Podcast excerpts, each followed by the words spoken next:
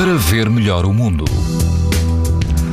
Todo o país mantém esta sexta-feira risco muito alto de exposição à radiação ultravioleta. Apenas no grupo oriental dos Açores o risco é moderado. Na praia Algarvia de Olhos d'Água, o índice UV é 8, numa escala em que o máximo é 11.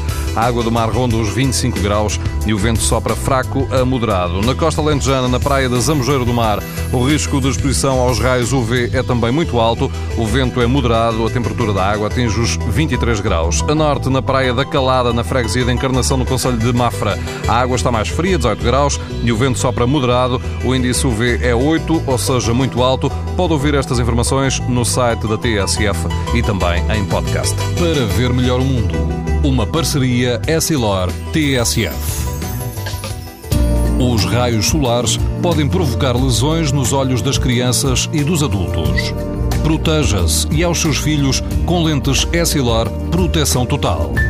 Uma visão saudável neste verão é Silor. É Silor. Para ver melhor o mundo.